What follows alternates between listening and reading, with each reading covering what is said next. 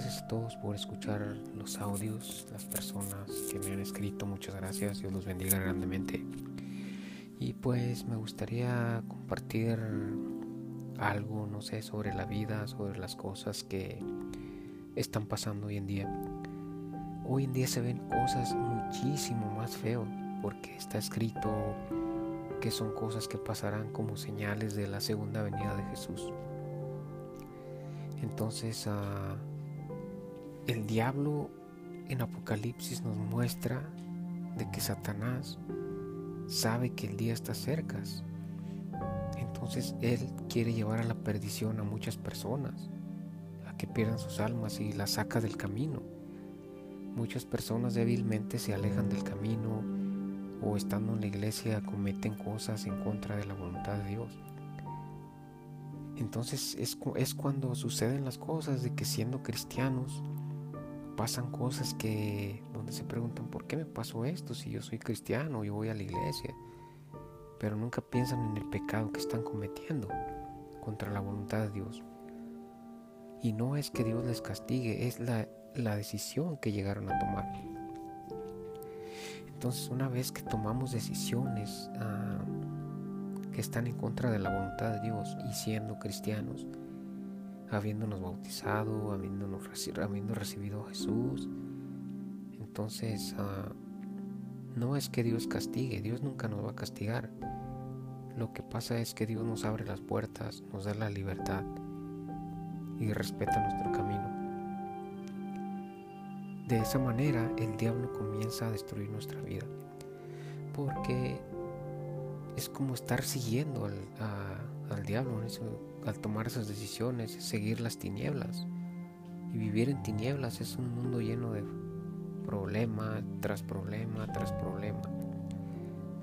Entonces ah, es muy triste lo que está pasando hoy en día. Realmente hay muchos adolescentes destrozados, tristes por, por lo que sus padres pasan. Sí. Ah, a veces quizás los podemos ver contentos, pero realmente están destrozados. Me ha tocado platicar con adolescentes y es algo bien triste porque ellos guardan algo que no pueden sacar, que es rencor. Van guardando rencor con la vida, con las personas y aunque los vemos bien, no están bien. Entonces debemos acercarnos a ellos, platicar con ellos, decirle cómo te sientes, contarle las consecuencias de las cosas que pasaron, de que si pasaron cosas es por alguna razón, quizás si su padre se fue, fue porque quizás le iba a pasar algo y Dios quiso que se fuera, o si sus padres se separaron fue porque a lo mejor Dios tenía otros planes en sus vidas, entonces nunca debemos dejar que Satanás nos robe a nuestros hijos o les meta cosas que no son. Nosotros debemos hablar con ellos, contarles las cosas que pasan para que si están en el camino no se aparten o si no están en el camino atraerlos al camino. Porque Satanás es, ah, se va a los más débiles, a los más débiles. ¿Y dónde es los más débiles? Obviamente los niños, los adolescentes, es donde los comienza a perder, a llevar a la perdición, ¿no? Y cuando pasan cosas así, que los padres se separan o que tienen problemas, pues a los adolescentes la mayoría de veces se pierden, se pierden y encuentran el cariño en otros lados, que es en las pandillas, el cariño que no tienen en casa, sí. Y eso realmente está pasando hoy en día más, sí, porque se ven más niños más adolescentes perdidos. Y entonces, como ya lo dije, debemos acercarnos a ellos, platicar, puedes contarme lo que te pasa, cómo te sientes, ah, cómo te has sentido en la iglesia. Algunos me han dicho, pues yo voy a la iglesia, pero siento que Dios no existe porque si existiera mis padres ya estarían juntos o si existiera yo no estaría pasando por lo que paso o si existiera no sé, muchas cosas se hacen preguntas.